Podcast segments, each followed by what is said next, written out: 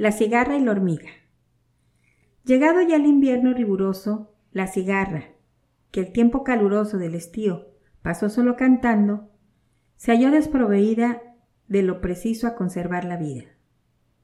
Y al duro extremo, su escasez llegando, de no tener de mosca o gusanillo, ni, ni aun siquiera el más leve pedacillo, a casa de la hormiga, su vecina y amiga, fue a implorar para su hambre algún socorro. Y la rogó que hiciese de su ahorro algún grano prestarla para su subsistencia, que juzgaba poder reintegrarla sin que mediase apremio ni violencia en la estación siguiente. Yo te ofrezco pagar puntualmente.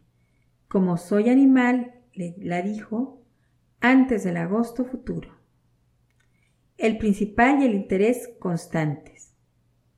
La hormiga, estoy seguro, no gusta de prestar, y el tal defecto es en ella el menor. Con que, en efecto, preguntó a la cigarra, ¿qué te hacías en los tan largos y ardorosos días del verano? Cantaba todo el que pasaba sin excepción de hora. ¿Cantabas?